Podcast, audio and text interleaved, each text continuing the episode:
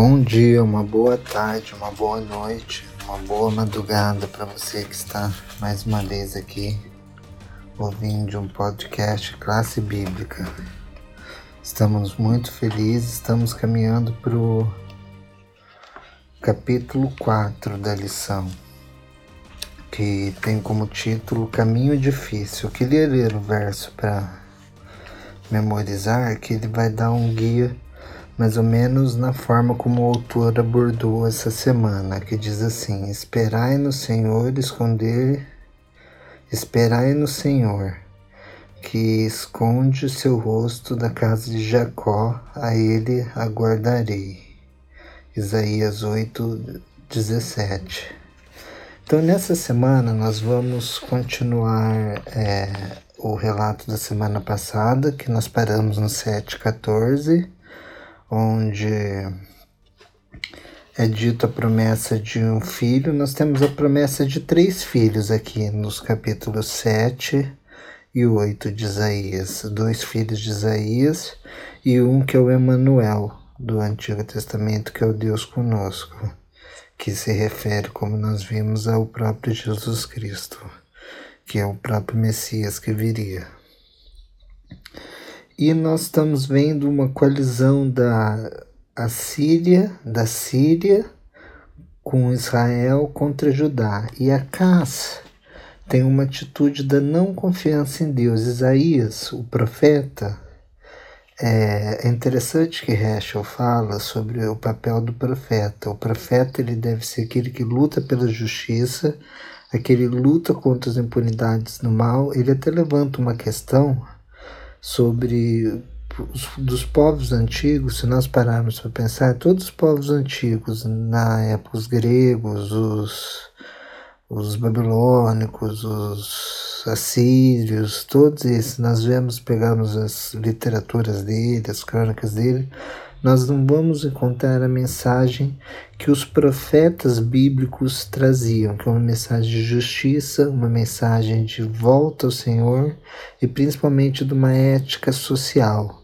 e de uma confiança em Deus e uma mudança de vida. O Abraham Sua Heschel vai falar isso no livro The Prophets, que eu recomendo muito a leitura dele para vocês. É, e Isaías figura como o protótipo do profeta é, é, que o Heschel vai, vai trabalhar. Ele trabalha inclusive bastante sobre Isaías, que ele é o profeta que vai exortar a casa. A casa está tentando fazer, tem essa aliança entre a Síria e Israel.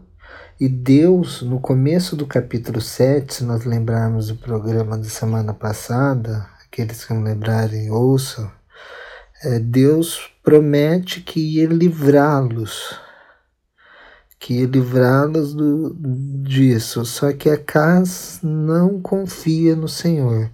Esse é o problema. A casa ele não confia no Senhor, ele resolve fazer um acordo com a Síria, um acordo é, mal, assim, um acordo que ele ia sair perdendo. Ele suborna o rei da Síria, o Tiglat-Pileser III, e ainda ia ter que pagar tributo depois para a Síria, que a Síria era poderosa. E no final do capítulo 7, do capítulo 7, Deus dá uma profecia que ela se cumpre no capítulo 8, mas e vai se cumprir mais para frente, que é a queda da Síria e de Israel. Então nós temos a queda de, da Síria e de Israel pela Assíria. Então a Síria, o Tiglat-Pileser vem e não deixa a Síria e Israel invadir Judá e destrói e destrói os dois reinos. E nós sabemos que no ano 722 é o ano que Israel é levado cativeiro para a Síria. Mas isso vai acontecer um pouco mais para frente. Então eles destroem essa coalizão. Só que nós sabemos que os assírios eles queriam muito poder. O poder para eles era insaciável. O poder para os assírios era uma coisa que ia além dos limites. Sabe quando você não se contenta com aquilo que você tem, que você quer sempre mais, quer sempre mais, você tem um tanto, mas quer sempre mais. Às vezes eu sou assim, por exemplo, com livros, todos nós temos que nos controlar. Às vezes eu tenho já bastante livros assim que eu tenho que ler, tenho acumulado, mas eu quero mais, eu quero mais. E em relação ao poder, a Síria é assim, nós devemos tomar cuidado com isso, porque é, esse ato de querer mais, de querer satisfazer nosso ego, nossa, nossa vontade, é uma coisa que nos desvia dos caminhos do Senhor. Acas tinha tudo, tinha tudo para confiar em Deus, mas ele escolheu confiar no ser humano. Ele escolheu confiar num tratado humano. Na nossa vida, será que nós, quando é, colocado uma situação ruim, será que nós escolhemos confiar em Deus? Ou será que nós confiamos em coisas humanas, em alianças humanas, em situações humanas? É uma coisa que nós devemos pensar, onde está a nossa confiança? E isso vai para a lição do capítulo 8, que o autor, eu quero chamar atenção para dois temas que o autor Dr. Regene trabalhou no capítulo 8, que uma é questão do temor do Senhor, que diz aqui nos versos nos versos 11, eu vou ler Isaías 8, verso 11. Assim falou comigo, assim falou, o Senhor falou comigo com veemência. Esse veemência, ele pode significar é, com forte mão, significa com forte mão, advertindo não seguir o caminho desse povo ele disse: Não chame, de, não chame conspiração tudo que esse povo chama de conspiração. Não temam aquilo que eles temem. Não se apavore. O Senhor dos Exércitos, mais uma vez, Yahweh Shabaió, é com vocês e deve, e deve considerar santo Kodesh a ele que vocês devem temer, pois dele que vocês devem ter pavor. Então, no verso 13 diz assim: O Senhor dos Exércitos é que vocês devem considerar santo, e é ele que vocês devem temer, e dele que vocês devem ter pavor. Acá, se nós lemos os relatos de crônicas, eu recomendo que vocês leiam crônicas 28, do 20 até o 25, até o final, para ver qual foi a apostasia que Acás realizou. O que que Acás fez? A casa introduziu adorações aos outros ídolos, introduziu vários templos, ele acabou um pouco com o sacerdócio de Deus para poder trazer outros sacerdotes de outros deuses, de outras nações e fazer cultos pagãos. Acas fez tudo que era mal diante do Senhor. Tanto é que Acas não foi nem sepultado como rei de Israel, porque o povo ficou porque era dito que o paganismo dele era tão grande que o povo rejeitou ele como rei, então ele não mereceu esse, esse essa, vamos dizer assim, agradecimento né, de ser enterrado como um dos reis de Israel. Mas ele não foi. Então aqui diz assim: a casa ele escolheu adorar outros deuses, ele escolheu temer outros deuses. A questão do temor ao Senhor é uma coisa que o autor aqui da lição ele traz para nós. E o que seria esse temor ao Senhor? Existem várias definições na Bíblia para o temor ao Senhor. Eu gosto de uma que uma palavra hebraica para temor é, significa encantamento. Você fica encantado com quem Deus é, com o que Deus fez, com o que Deus faz e com o que Deus vai fazer, que isso produz um sentimento de reverência perante Ele. Isso significa assim mais ou menos o temor do Senhor.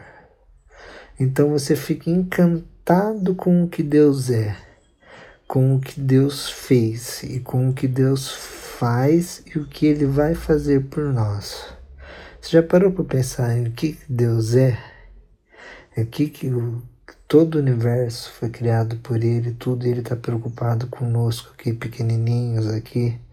Ele veio aqui e morreu por nós. Já pararam para pensar nisso? O, tamanho da, da grandeza que é a vinda do próprio Deus, Deus fazer carne e habitar no meio de nós e morrer para nos salvar, para vindicar o caráter de Deus salvando a humanidade. Isso é uma coisa muito bela. E o que ele vai fazer? Vai voltar, vai destruir o mundo com sete pragas, assim como ele criou em sete dias, ele vai destruir em sete pragas, prisionar o dragão, tudo, e nós vamos com ele para o céu por mil anos até retornarmos aqui na terra, como Isaías depois, no fim, vai dizer que aqui vai ser a nossa morada eternal. Na terra vai ser a nossa morada eterna. Então, para nós tememos ao Senhor, escolhemos os caminhos de Deus e não escolhemos outros caminhos, caminhos humanos, caminhos principalmente é, pagãos. Vamos entrar nisso já, mas antes nós lembramos que a, o remanescente do tempo do fim ele tem uma mensagem e essa mensagem se encontra em Apocalipse 14, 6 a 12. E essa mensagem é ligada aqui a Isaías, por quê? Porque aqui fala que é para temer a Deus, só temer a Deus. E se nós vemos a primeira mensagem angélica, temei a Deus e dai-lhe glória, pois vinda é a hora do seu juízo, e adorai aquele que fez os céus, a terra, o mar e a fonte das águas. O temor de Deus está na primeira mensagem angélica. Então nós devemos levar para o mundo esse temor, esse encantamento com que Deus é, com que Deus fez e com que Deus fará por nós e através de nós e no mundo. É muito importante isso. E o autor entrou num ponto, as religiões do Antigo Oriente Médio, que eram as religiões circunvizinhas de Israel, elas envolviam muito ocultismo, muito paganismo, inclusive algumas religiões icas, neo-icas ou neopaganismo de hoje em dia. Tem um livro que chama História da Bruxaria, é um livro histórico é, de, de, historiador, não é nada de apologia à bruxaria, não. É para entender do Jeff Butler Russell, ele vai, trabalhar a questão de como a bruxaria foi sendo construída desde a idade média até é, a bruxaria moderna, os fenômenos modernos. E muitos dos neopagãos de hoje reivindicam a sua ligação com esses povos antigos, com essa ancestralidade mítica, é, mística, quer dizer, essa ancestralidade da deusa, da, da, da terra como Gaia, como um ser vivo, todos esses conceitos que a nova era abarca e esse espiritualismo global traz. Então esse é um caminho que ele é permeado através de narrativas ficcionais de TV, na, através de séries, através de jogos, através de filmes, através de livros também, nós devemos tomar cuidado com isso não é porque a pessoa está lendo um livro que significa que ela está se é, acolhendo material bom. Pode ser que ela esteja envolvida com ocultismo, com essas coisas. E nós devemos sempre ser cautelosos, examinar todas as coisas, reter o que é bom. Se você vai estudar um assunto, saiba que você está estudando um assunto e reter o que é bom, mas não fazer isso como uma prática. Como a casa, a casa ele se desviou do Senhor, construiu outros templos e praticou o ocultismo, praticou a necromancia. Tanto que em Isaías, nos versos 19, olha o que diz assim, no verso 19, capítulo 8, 19. Quando disser a vocês, procure um médium, ou alguém que consulte os espíritos e murmure encantamentos, pois todos recorrem a seus deuses, a seus mortos em favor dos vivos. Respondam a lei e aos mandamentos. Se eles não falarem conforme essas palavras, vocês jamais verão a luz. Então aqui o texto é claro. O Saul ele errou porque ele consultou uma médium Ele tinha proibido a mediunidade em Israel, depois ele vai e consulta uma média para falar com o espírito de Samuel. E nós sabemos que tu é pós e aos pó voltará. O ser humano não tem vida após a morte. Então aqui o texto de Isaías, Deus já deixa claro que essas práticas são não são práticas bíblicas. Esse tipo de religião não condiz com a religião da Bíblia. Nós devemos ser claros que diz exatamente no texto. Quando disserem a vocês, procure um médium ou alguém que consulte os espíritos e murmure encantamentos, pois todos recorrem a seus deuses e a seus mortos em favor dos vivos. Respondam a lei e aos mandamentos, se eles não falarem conforme estas palavras, vocês jamais verão a luz. Então, se alguém chegar a vocês e falar, ó, oh, consulte um espírito, vem aqui, vamos falar com um médium que ele pode resolver seus problemas, vamos falar com um ocultista, com alguma coisa assim. A resposta é a lei e o testemunho, a Bíblia. Somente a Bíblia contém a revelação de Deus, a verdade. Se eles não falarem segundo isso, jamais verão a luz. Então é muito importante nós termos isso em mente. A Bíblia é a nossa regra de fé e prática, somente a Bíblia. E não médiums, não necromancia, que é falar com mortos, porque na verdade com isso eu sei que tem as pessoas sinceras, você, o nosso ouvinte, pode estar sendo sincero, pode ser um espírita, pode ser um espiritualista que está ouvindo aqui o programa, nós não estamos discriminando a religião, nós só estamos falando que, de acordo com a visão bíblica, se você acredita que a Bíblia é a palavra de Deus, a visão bíblica afirma que essas práticas religiosas são, como dizem Deuteronômio, são adorar demônios. Então não é adorar Deus. Então esse neopaganismo de hoje, esse ocultismo de hoje, e existe inclusive satanismo, seitas satânicas mesmo, pessoas que adoram o próprio Satanás. E existe também um, um, movimento dentro do cristianismo, que é dentro do ramo pentecostal, que é a batalha espiritual, que são pessoas que tentam combater esse, lutar contra Satanás vamos dizer assim, movimento da Rebecca Brown, tem do, do ramo católico Padre Manzotti, que é a libertação quando eles falam o tipo de exorcismo. Nós devemos ter cuidado com isso também, porque nós devemos resistir ao diabo e o diabo fugirá de nós, e não ir ao encontro do diabo tentando lutar com ele, porque nós não temos forças para isso. É uma questão interessante sobre batalha espiritual. Depois pesquisem sobre isso. Veja que Augusto Nicodemos fala sobre a visão bíblica e a questão da batalha espiritual, a verdadeira batalha que nós estamos envolvidos. Nós estamos envolvidos numa batalha espiritual. Só que é dentro do contexto do grande conflito entre Deus e Satanás, e não como é pregado aí no meio pentecostal. É muito importante. Então, ressaltando a confiança em Deus era o centro de tudo e não a confiança em humanos. Na nossa vida, nós podemos estar passando por situações ruins, situações difíceis, situações que envolvam é, vontade de confiar em coisas humanas, mas Deus, a Bíblia fala para confiar em Deus, que Deus resolve os problemas, que Deus é a solução para tudo. Jesus fala: Vinde a mim os que estáis cansados, sobrecarregados, e eu vos aliviarei. O meu fardo é suave, o meu jugo é leve. Ele mesmo diz para ir a Ele, para descansar nele e tomar o fardo nele que é suave, o jugo dele é leve. Então, para que nós vamos procurar?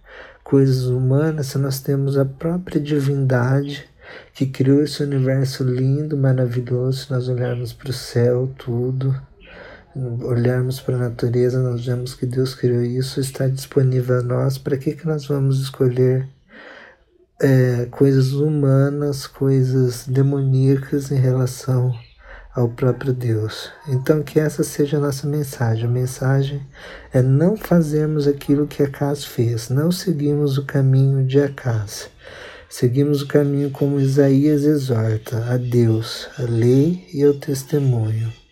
A Bíblia, a palavra de Deus, é a nossa única mensagem de fé e prática e nós devemos ter esse temor do Senhor, como nós vimos aqui no programa, e esse temor do Senhor deve ser levado para as outras pessoas, para elas dar glória a Deus, esperar o juízo, que o juízo já começou, o julgamento já começou, e para temer aquele que fez os céus, o mar, a terra a fonte das águas.